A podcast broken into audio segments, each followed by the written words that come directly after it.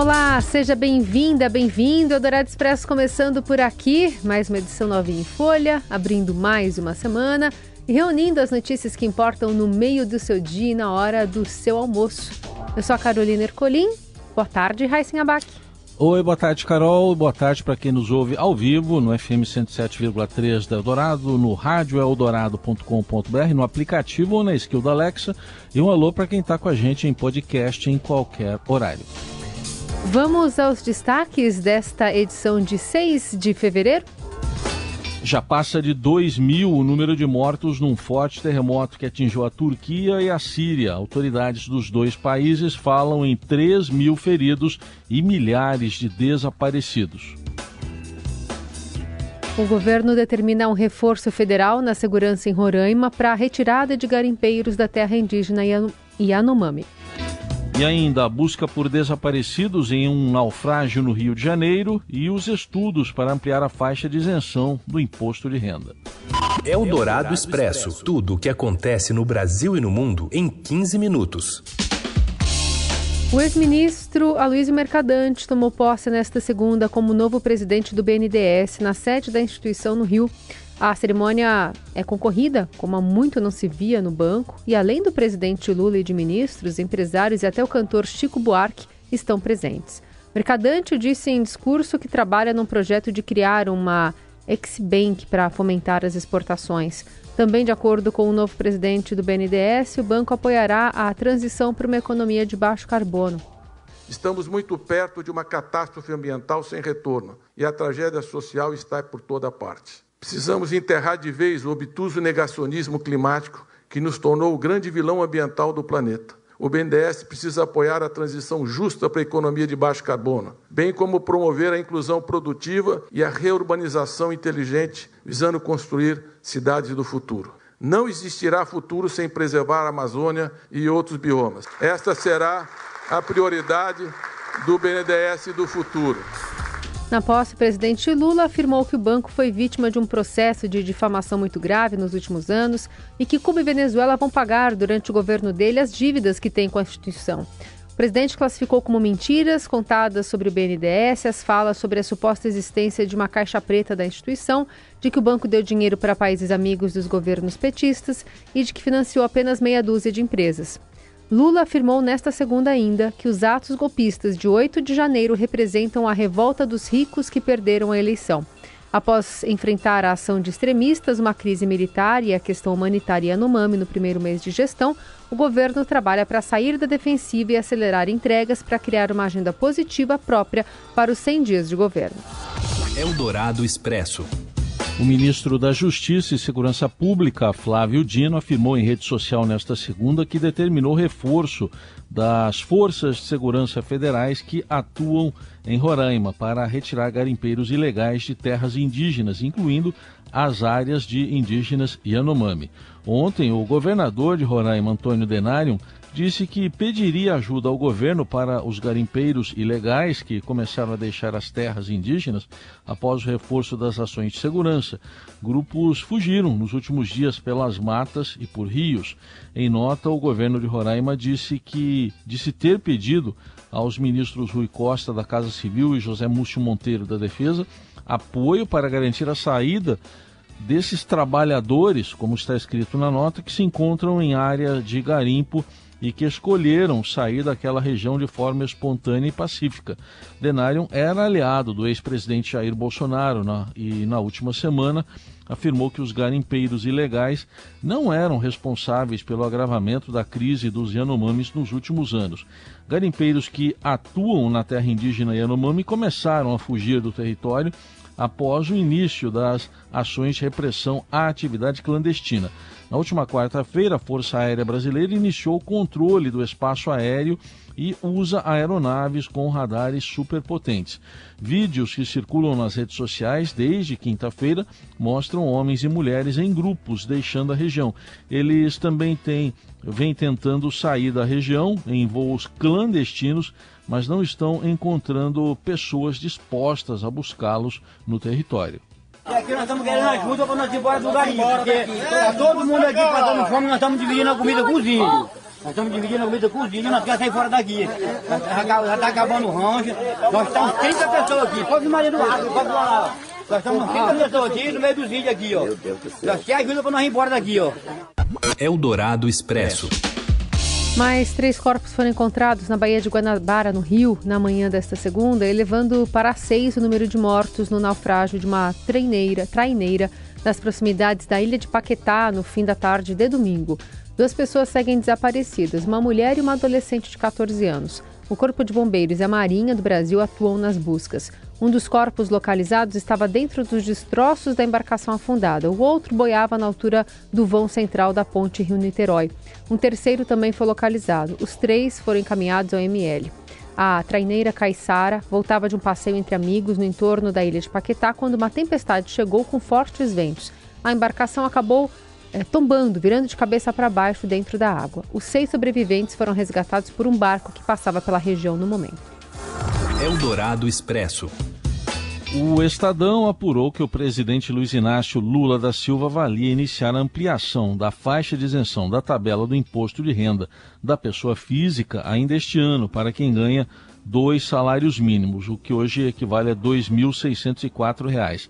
A faixa de isenção está atualmente em R$ 1.913, o que faz com que o trabalhador que ganha menos do que um salário mínimo e meio já tenha que pagar o imposto. Esse ponto tem incomodado o presidente, que vem sendo muito criticado nas redes sociais por não dar início à correção da tabela do imposto de renda, mesmo que de forma gradual. Na campanha, Lula prometeu isentar quem, quem ganha até 5 mil reais caso ganhasse a eleição. Parlamentares aliados também cobram correção. Na quinta-feira, ele voltou a dizer que fará um ajuste na tabela e que vai aprovar a reforma tributária. Se o salário mínimo subir para R$ 1.320 no dia do trabalhador, em 1 de maio, como o governo avalia anunciar, a depender da evolução dos gastos da Previdência, o problema aumenta, já que a cobrança do imposto passará a ser feita em cima do contra-cheque de mais empregados. Se a mudança levar ao aumento da tributação, a medida não poderia ser adotada em 2022 devido ao chamado princípio da anterioridade que rege a tributação do imposto de renda. Por essa regra, mudanças que provocam alta do imposto só podem entrar em vigor no ano seguinte. Eldorado Expresso. A vereadora Maria Tereza Capra, do PT, teve o mandato cassado pela Câmara de São Miguel do Oeste, em Santa Catarina, por denunciar o que parece uma saudação nazista durante um protesto golpista em novembro do ano passado. Ela foi acusada de quebrar o decoro por propagar notícias falsas e atribuir aos cidadãos o crime de fazer saudação nazista de ser berço de célula neonazista. A cassação foi decidida por 10 votos a 1 da própria Maria Tereza e a defesa da vereadora disse que vai recorrer. Os casos de neonazismo no estado são tão recorrentes que foi criado no ano passado uma promotoria especial para investigá-lo. Paulo Lima comanda um talk show com entrevistas leves e descontraídas Tripri FM, sexta às 8 da noite, com reprise às terças às 11 da noite. Oferecimento TPM. Tá afim de uma outra conversa? Vem pro arroba revista TPM. TPM é outra conversa. As melhores músicas, os melhores ouvintes. Eldorado. Você ouve Eldorado Expresso. Seguimos com as principais notícias do dia.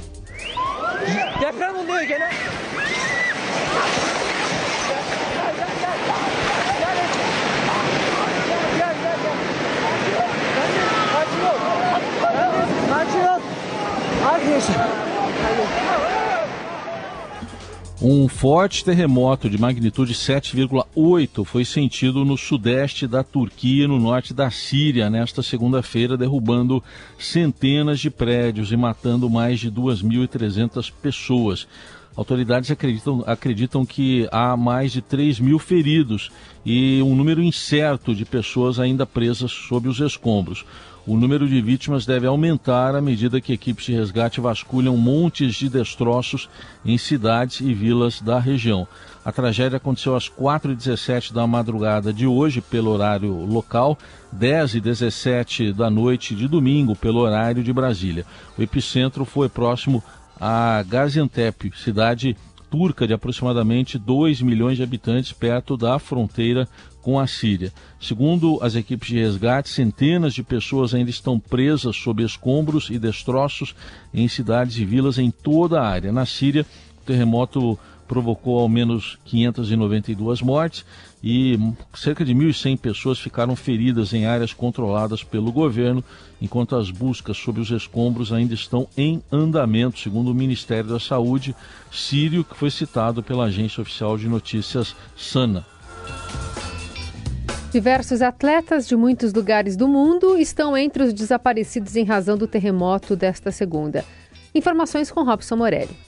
Olá, amigos! Hoje quero falar de uma tragédia na Turquia, esse terremoto de magnitude 7.8 da escala Richter. Eu queria falar particularmente de atletas que estão sendo procurados, atletas de várias modalidades, olímpicas inclusive, que estão sob os escombros após esse terremoto na Turquia. Jogadores de diferentes esportes foram gravemente afetados por essa tragédia.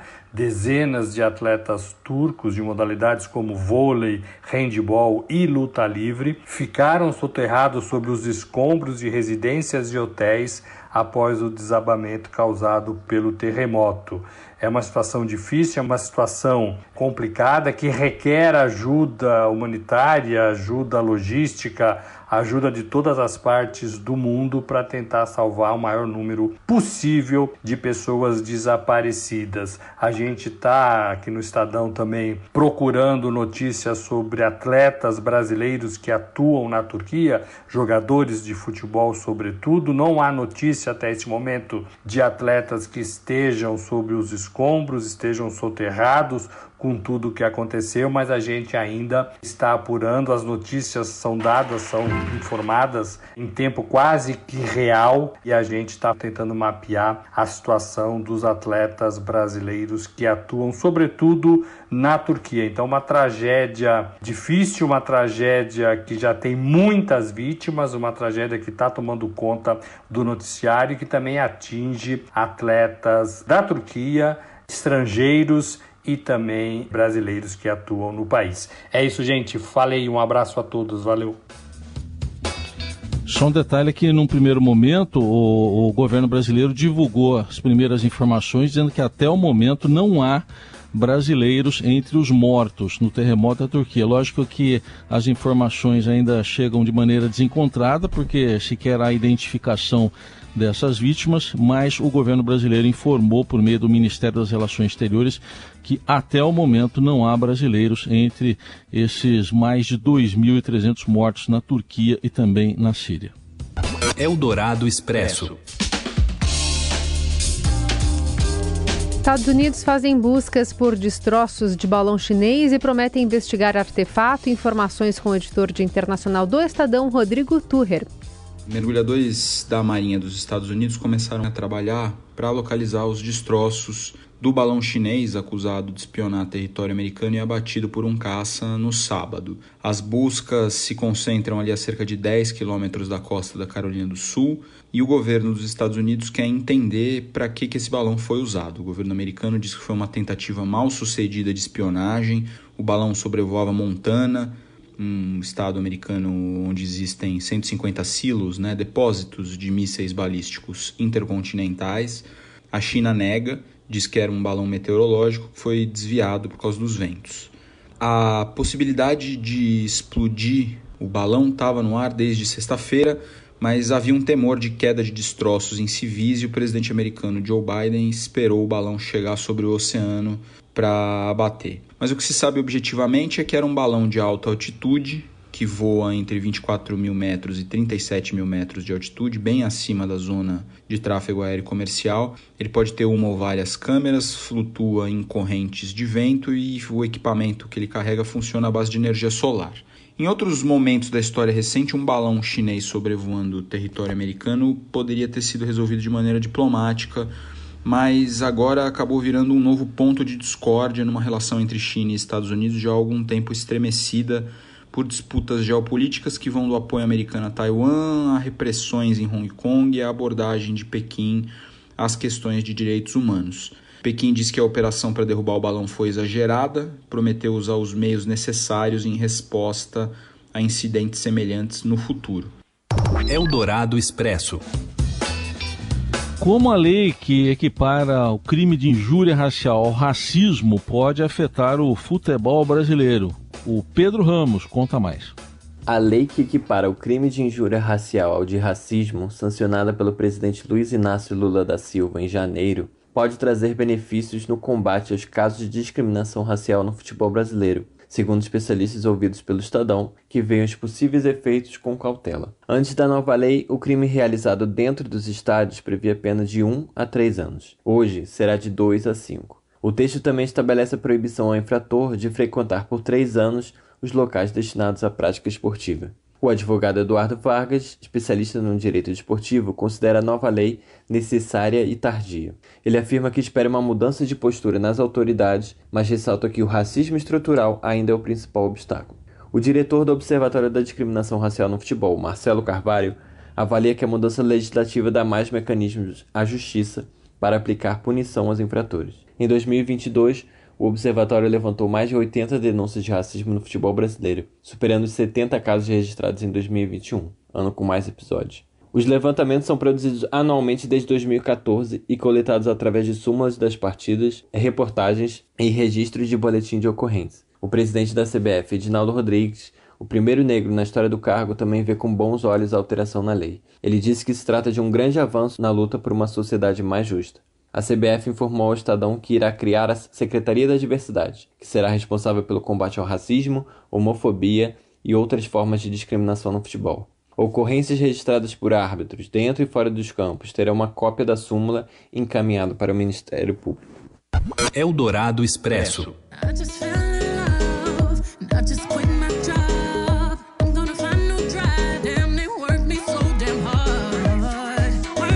Grammy principal, prêmio né, da música mundial, chegou à edição 65 neste domingo com uma festa cheia em Los Angeles, nos Estados Unidos, que coroou de novo Beyoncé como artista com mais estatuetas da história do evento e deixou Anitta, indicada a artista revelação, de fora da lista dos premiados. A americana estava a quatro prêmios de superar a marca de artista com maior quantidade de estatuetas da história do Grammy, detida até então pelo maestro George Solti, que ganhou 31 prêmios em vida. Assim foi feito e Beyoncé levou as estatuetas, as categorias na gravação dance eletrônica com Break My Soul, que a gente está ouvindo. Melhor performance de R&B, com tradicional, com Plastic Off the Sofa. Melhor música de R&B com Cuff It. E melhor álbum de dance eletrônica por Renaissance. Harry's House, de Harry Styles, foi escolhido como álbum do ano, né, o melhor álbum do ano, em vez de Renaissance, de Beyoncé, o principal cotado para a categoria. E Anitta perdeu o prêmio de artista revelação do Grammy é, para Samara Joy. Depois de Astrud Gilberto, em 65, ela foi a segunda mulher brasileira a ser indicada a esta, que é uma das quatro principais categorias do prêmio, além de álbum, gravação e música do ano. Competia com nomes como a rapper Lato, uh, o grupo Wet Leg e o cantor Omar Apollo, além da banda Maneskin, do hit Begging. A cantora, que mantém carreira bem-sucedida no Brasil há pelo menos 10 anos, foi reconhecida pelo prêmio depois de explodir com Envolver, música que viralizou especialmente no TikTok, escalou ao topo da lista de músicas mais ouvidas do mundo no Spotify. Foi a primeira vez que um brasileiro alcançou o feito. E antes de Anitta, outros brasileiros já foram indicados, mas nunca saíram vencedores na categoria de artista revelação. Foram os casos de Astrid Gilberto e Tom Jobim em 65 e Omar Deodato em 74.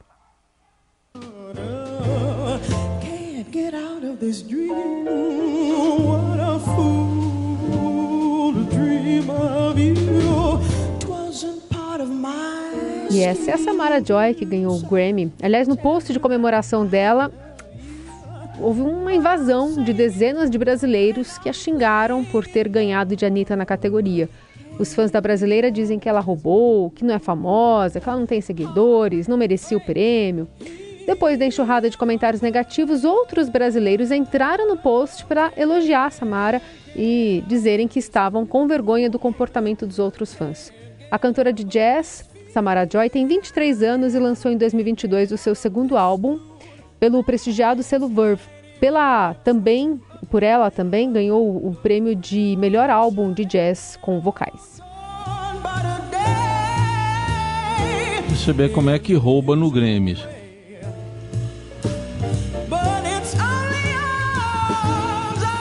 E é com a Samara Joy que a gente encerra o Eldorado Expresso desta segunda. Amanhã a gente está de volta atualizando as notícias do dia e na plataforma, nas plataformas digitais do Estadão você também tem atualização do mundo em tempo real. Valeu! Valeu, Carol. Boa semana para todo mundo. Tchau.